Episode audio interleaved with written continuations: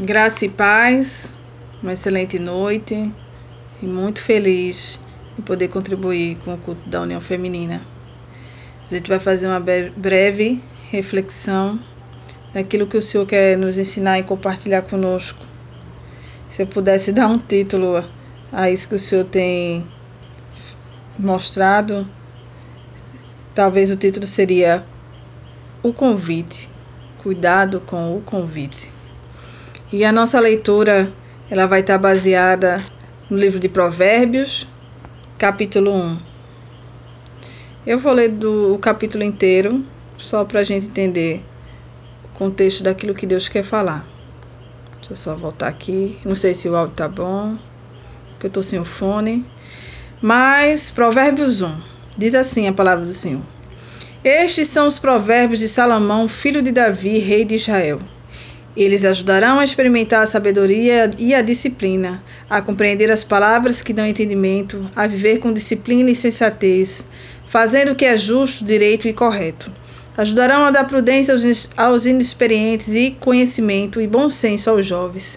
Se o sábio der ouvido, aumentará seu conhecimento, e quem tem discernimento obterá orientação para compreender provérbios e parábolas, ditados e enigmas dos sábios.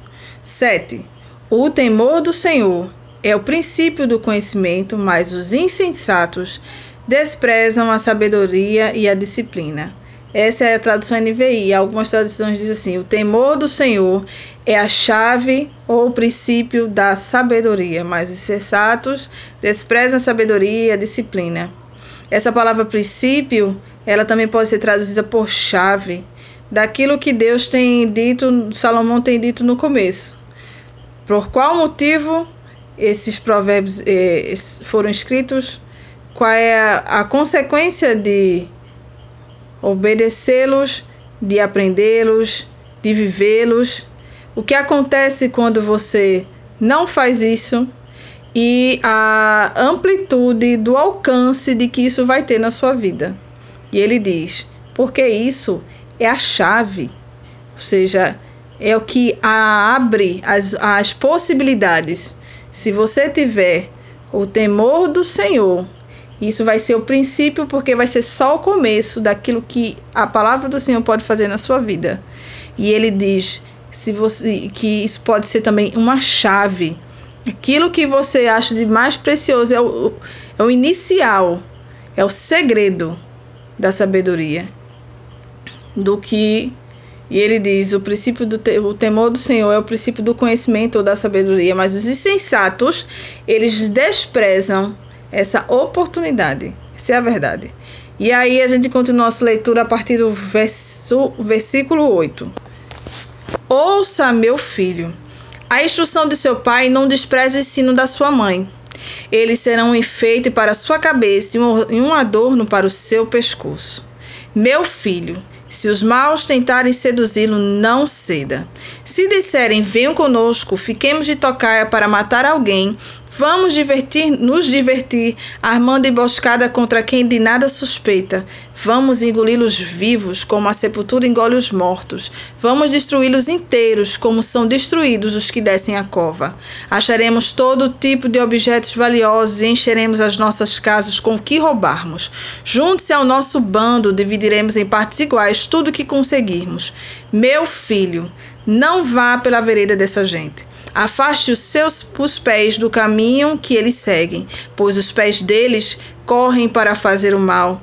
Eles estão sempre prontos para derramar sangue, assim como é inútil, inútil estender a rede se as aves o, o observam. Também esses homens não percebem que fazem tocaia contra a própria vida, armam emboscadas contra eles mesmos. Versículo 19. Tal é o caminho de todos os gananciosos.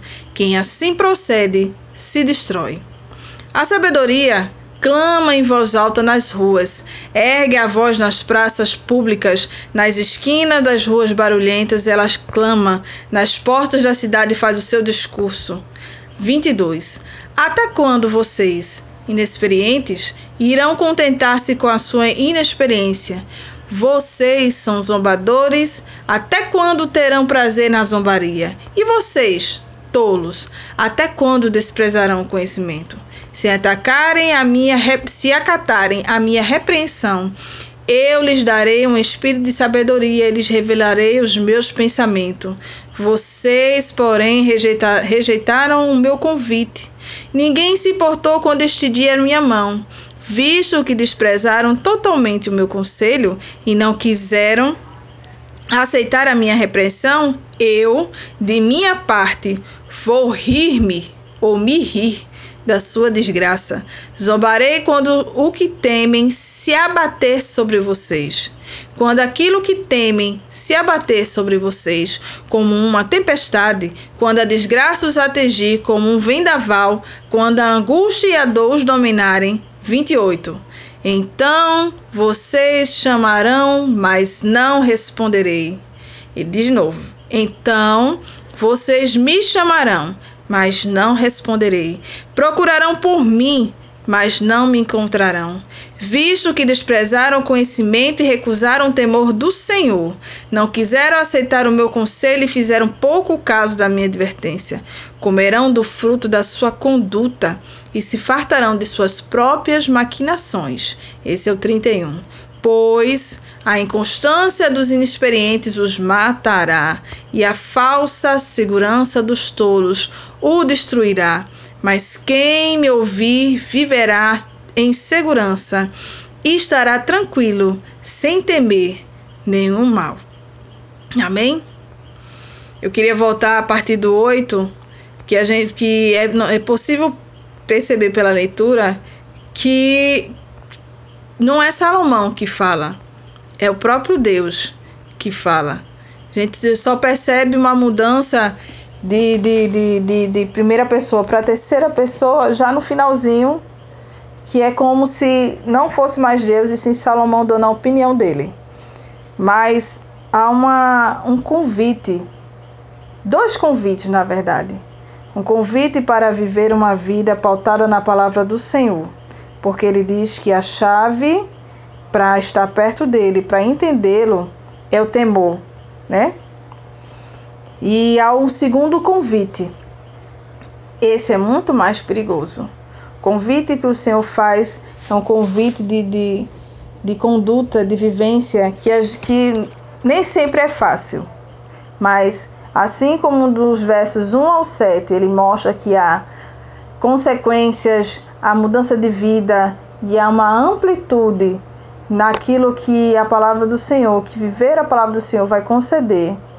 Assim, o convite, o segundo convite é um convite perigosíssimo, porque ele vai permitir que você faça tudo ao contrário daquilo que Deus tem determinado, preparado para a nossa vida. E ele começa já dando essa instrução porque as primeiras pessoas que vão nos ajudar nessa caminhada são os nossos pais. Então ele diz: a instrução do seu pai, que pode ser traduzido como o castigo, porque o, cabeça da família é aquele que dá o castigo, é aquele que ensina e corrige, porque é o cabeça e o Senhor se põe como um pai. E ele ao mesmo tempo ouça meu filho a instrução de seu pai. E não despreze o ensino da sua mãe.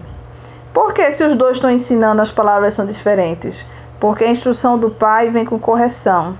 E a, o, e a instrução da mãe, ela vem com um ensino. Não que não haja repreensão, mas ela está fazendo a parte dela em ensinar e mostrar o caminho. E o pai vai ser aquele que vai avaliar e direcionar quando esse caminho não é seguido. Claro que hoje esses papéis são usados mutualmente, diferente daquela época. Mas que a gente possa tirar de ensino que Deus está dando um alerta.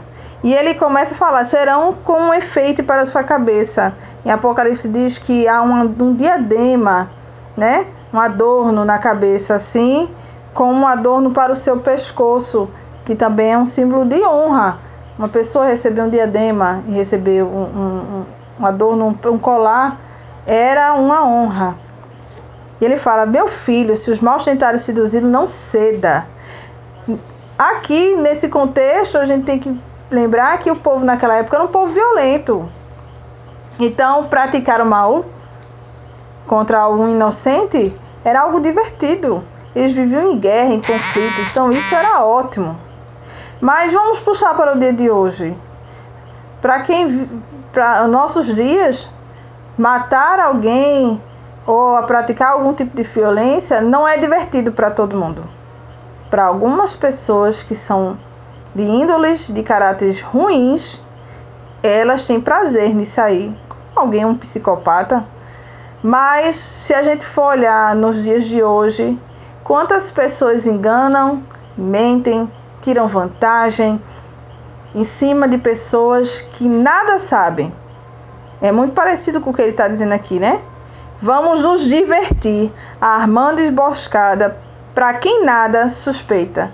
Hoje, a quantidade de pessoas que sofrem golpes, que são enganadas, que são. Eh, suas vidas são destruídas, seu financeiro é destruído por pessoas que fazem isso de má fé só para se divertir, para ter prazer, para se mostrar maior do que o outro. Essas são as pessoas que nos convidam todos os dias a praticar coisas que a gente não quer fazer, mas por porque vai ter benefícios. E ele continua dizendo: vamos engolir os. Veja que ele não tem nenhum tipo de compaixão. Vamos engolir os vivos, vamos destruí-los, vamos devorá-los. Né? Vamos achar todo tipo de objeto valioso. Quer dizer, além do divertimento, ele quer obter benefícios, vantagens. É o que as pessoas hoje mais tentam: é obter vantagem em cima do outro, às custas do outro, enganando outros. Estão às vezes não matando a vida, mas matando a, a emoção, matando a, o psicólogo da pessoa, o, o, matando o seu financeiro, matando a sua família. Quantos são os convites para que adolescentes se envolvam em drogas, em bebidas, em festas? Quantas pessoas são, através dos estresses do dia a dia, são convidadas a, a, a desopilar a mente em ambientes que não são ambientes que o Senhor quer.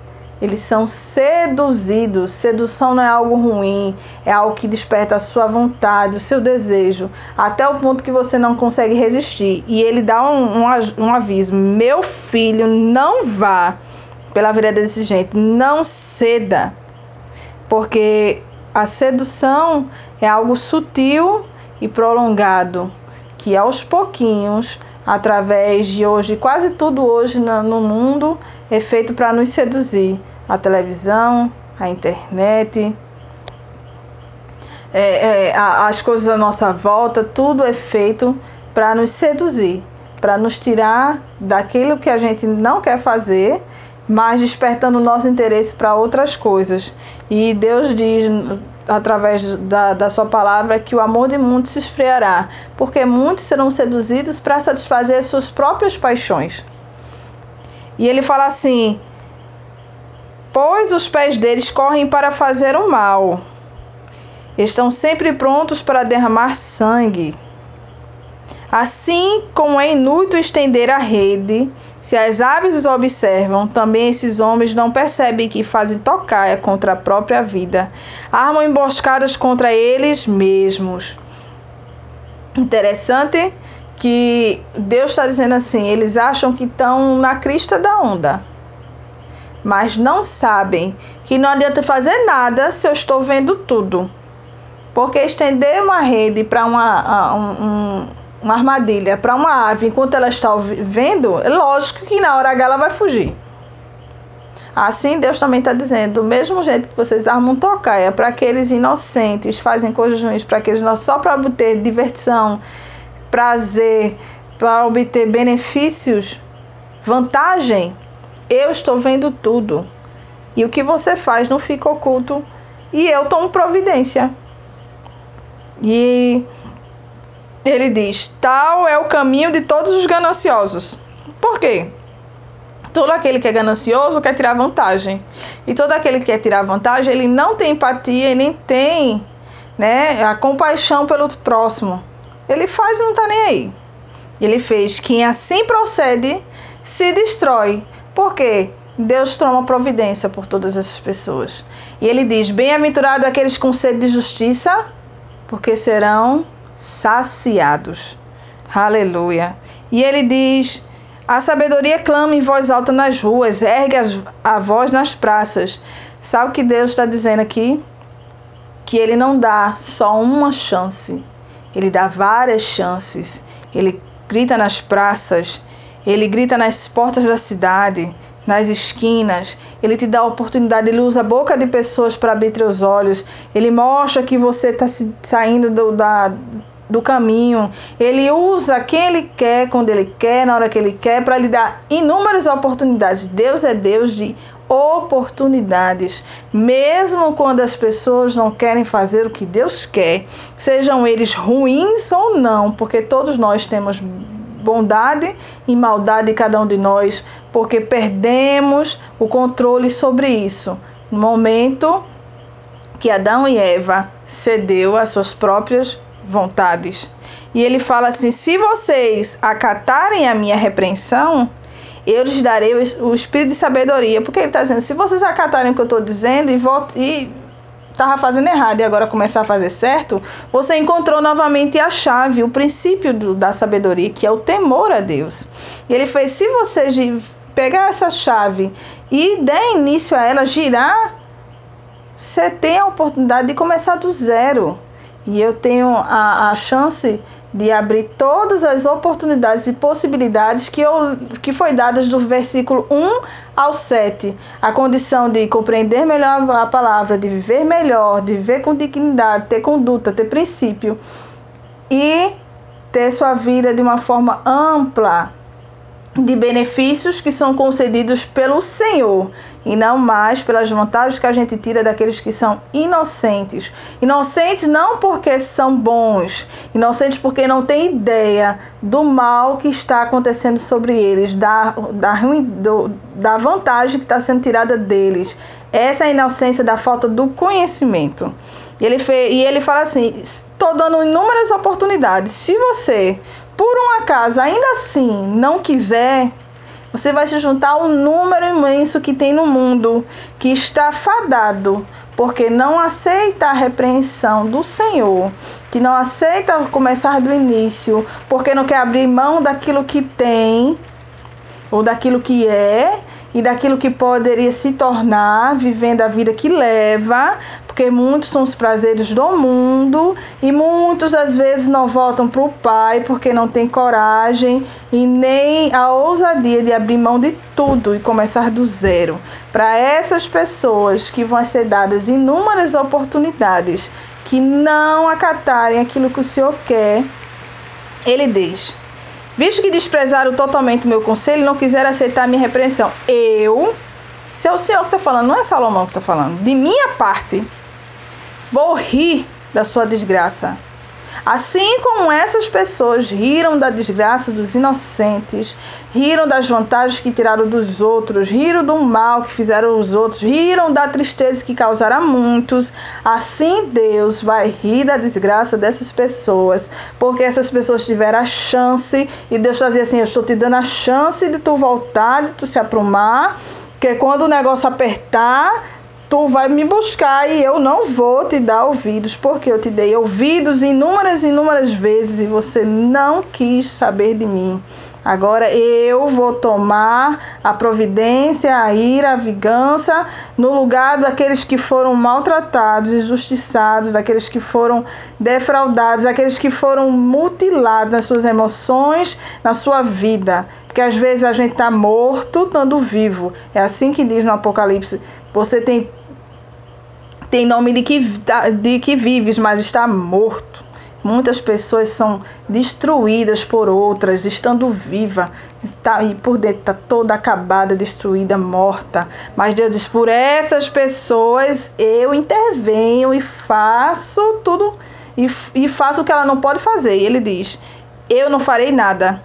Eu vou rir eu vou zombar de você, eu vou retribuir aquilo que você fez sobre aquela pessoa. E quando tudo que você tem mais medo, tudo quando vier sobre você, que não vai vir um, vai vir tudo de uma vez, que vai ser uma tempestade, vai tirar tudo do lugar, um vento, um vendaval que não fica nada no lugar. A gente tem visto na televisão inúmeras tempestades destruindo bairros inteiros, destruindo casa, arrastando carro. Agora imagine o vento do Senhor quando chegar nessas pessoas que vai jogar tudo que eles fizeram sobre as outras pessoas, sobre eles de uma vez só.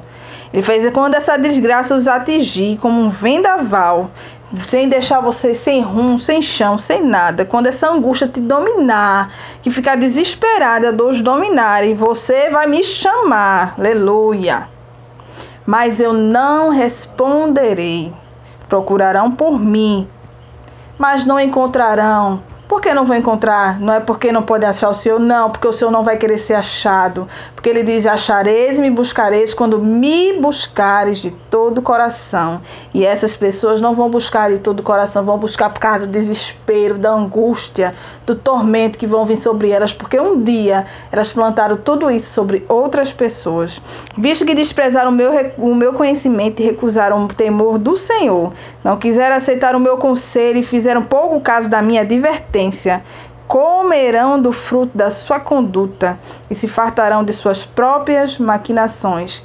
Esse é o destino de todos os gananciosos, de todos aqueles que praticam o mal e não se arrependem, e que só clamam o Senhor quando o Senhor devolve tudo o que foi feito para fazer justiça aos seus filhos e àqueles que são inocentes, porque foram tratados de forma terrível. Mas Deus diz: Pois a inconstância desses inexperientes vão os matar, porque quem vive no caminho do Senhor adquire experiência, porque passa por provas, por lutas, por vitórias, por ensino, por instrução. Ele é guiado, ele é corrigido, ele é ensinado. Essas pessoas são experientes, mas essas que não aceitam o temor do Senhor, essas não têm experiência nenhuma. E quando o mal chega, quando o mal so cai sobre elas, elas acabam morrendo. Né? E a falsa segurança que eles têm vai destruí-los, porque de seguros eles não são nada. Porque com Deus só é seguro com Ele, sem Ele não tem segurança não. Aí ele deixa uma, um recado para quem resolveu não ceder a este convite e aceitou o convite que ele fez de entender que o temor do Senhor é o princípio da sabedoria, que girar essa chave, viver desta forma, garante a segurança, não a segurança falsa, mas a segurança verdadeira, que ele diz: "Mas quem me ouvir viverá em segurança e estará tranquilo, sem temer nenhum mal, porque entende que o Senhor é poderoso, que o Senhor é fiel que o Senhor é maravilhoso. E a gente vê isso também quando você vê o, o, o Salmo 73. Depois as irmãs lê, mas sabe o contexto de que isso ele questiona o Senhor, porque os ímpios estão tendo tanta vantagem, estão vivendo tão bem, estão praticando o mal e não acontece nada. A mesma coisa que tem no convite de Provérbios 1. Mas ele diz assim: vou encerrar aqui no 17: Até que entrei no santuário de Deus e atinei com o fim deles. Deus mostrou o fim que os aguarda. A mesma coisa que está lá em Provérbios. Deus diz o que vai acontecer quando todas as chances que ele der se esgotar. Ele vai permitir que o mal sobrevenha sobre cada um desses ímpios gananciosos, enganadores, que pode ser qualquer pessoa. Às vezes essa pessoa que tira vantagem sobre nós está do nosso lado, às vezes está na nossa casa, às vezes está no nosso ambiente de trabalho, às vezes é o nosso vizinho e às vezes, infelizmente, é um irmão que está vestido com pele de cordeiro, mas é um lobo. E para essas pessoas Deus dá oportunidades Ai desses quando essas oportunidades acabar. Então, que essa oportunidade possa alcançar milhares e milhões de pessoas. Porque Deus disse: se crer em mim, verdadeiramente sereis salvos. Deus dá oportunidades. Porque Ele diz: o justo não vai sentir nenhum mal, não vai temer nada, porque quando ele entra no santuário do Senhor, ele identifica o destino daqueles que não aceitaram as oportunidades de Deus. E consegue ver o tesouro que está guardado no céu daqueles que aceitaram a instrução do Senhor. Amém? Então agradeço muito a oportunidade. Fiquem todos capazes do Senhor.